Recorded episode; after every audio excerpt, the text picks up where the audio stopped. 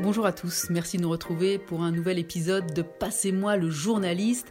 Aujourd'hui, j'ai choisi de solliciter pour vous le journaliste Paul Carsenac au sujet de son article sur l'ivermectine, le médicament qui divise les scientifiques. Son papier vous a fait beaucoup réagir. Bonjour Paul. Bonjour. Merci de répondre aux internautes du Figaro. Vous avez publié un papier sur l'ivermectine que certains voient comme un anti-Covid-19 prometteur.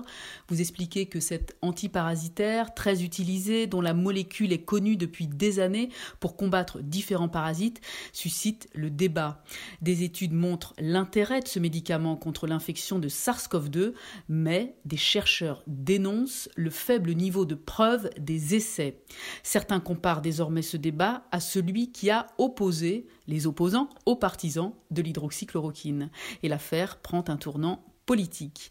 Alors nombreux sont les internautes, vous l'imaginez, Paul Carsenac, qui à la lecture de votre article affirme que ce médicament est délaissé au profit des vaccins car il est peu cher à produire et sans brevet. Voici ce qu'écrivent certains d'entre eux. Laissez les médecins qui veulent soigner utiliser ce produit comme ils l'entendent. On sent bien que la liberté de prescription est une grave menace qui pèse sur les dividendes des actionnaires des labos. C'est ce qu'écrit Pizzicati. Un autre internaute écrit Rogers 13.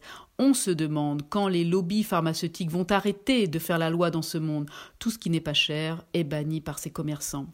Et enfin, Paul, je vous cite Luciole 32, qui affirme Les traitements existent, mais ils rapportent trop peu. Place aux vaccins que les labos privilégient. Paul Carsenac, ces arguments qui mettent en avant les intérêts financiers des laboratoires pour justifier un désintérêt des scientifiques et des autorités sur un médicament supposé prometteur ne sont pas nouveaux, ils ont pris beaucoup d'ampleur depuis le début de la pandémie et on les a souvent entendus. Mais que pouvez-vous répondre aux internautes concernant l'ivermectine? C'est la théorie du complot de, Big Pharma, en fait, qui voudrait que les entreprises pharmaceutiques ne, voudraient pas de l'ivermectine, car il n'y a pas de brevet, et donc euh, la molécule est, trop bon marché. Moi, je remarque que l'entreprise qui commercialise historiquement ce médicament, c'est le groupe américain Merck, qui a un grand savoir-faire et une expérience sur ce produit donc depuis des décennies, est quand même un poids lourd de la pharmaceutique. Euh, il emploie 74 000 personnes, il est coté à Wall Street. Euh, il aurait tout intérêt à ce que ça marche. Pourtant, ce laboratoire a publié un communiqué il y a quelques jours pour rappeler que euh, même s'il continuait d'observer les essais qui se faisaient, il n'y aurait pas d'efficacité assez probante à ce jour de l'ivermectine. Les pro-ivermectine répondent que ce labo euh, développe à côté d'autres réponses au Covid, euh, avec de lourds investissements, que c'est pour ça qu'ils ne voudraient pas mettre en avant euh, cette molécule-là. Moi, je pense que cet argument ne tient pas vraiment, parce que même libre de brevet, l'efficacité de ce médicament serait quand même une bonne nouvelle pour les actionnaires, les gros fonds d'investissement qui possèdent ce laboratoire. Euh, parce qu'elle aurait un temps d'avance sur la production de, la molécule à, haute fréquence pour le monde entier. L'autre euh, laboratoire qui a de l'intérêt pour l'ivermectine, c'est Medincell, c'est une entreprise de Montpellier qui mise gros sur un traitement euh, préventif au Covid. Elle aussi, elle est cotée en bourse, il suffit de regarder ses actionnaires institutionnelle pour s'apercevoir qu'il y a aussi de grandes puissances financières derrière, euh, notamment des, plusieurs grandes banques dans son capital. Donc une autorisation de l'ivermectine et donc de ce nouveau traitement pour le Covid la propulserait euh, à un niveau jamais atteint et euh, le retour sur investissement serait excellent. Donc tout ça pour dire qu'il y a aussi des intérêts financiers qui plaident pour un traitement de l'ivermectine qui marcherait. Ensuite, il y a l'argument qui veut que le monde de la finance plus global favorise les vaccins. On peut aussi répondre que la fondation de Bill Gates, par exemple, finance actuellement un essai sur l'ivermectine contre le Covid avec des chercheurs de l'Université de l'Ontario au Canada. Pourtant, euh, Bill Gates, on l'a beaucoup accusé euh, par cette même complosphère d'être le principal promoteur des vaccins. Donc, c'est dire et pour finir, je, note qu'il y a des traitements bon marché qui ont été autorisés pour traiter des cas de Covid. il, y a, il, y a, la dexaméthasone qui n'a pas non plus de brevet. Et pour vous dire, l'autorité de santé américaine a même fait une autorisation d'urgence pour les transfusions de plasma de convalescents. En fait, il n'y a pas moins cher et pas moins lié à des intérêts financiers que ça comme traitement parce que c'est du sang de personnes guéries, tout simplement. Une deuxième question pour vous, Paul, et je vous cite Lille 46, c'est le pseudonyme de cet internaute, qui affirme Il est urgent de faire des études sérieuses sur ce médicament que de nombreux médecins recommandent.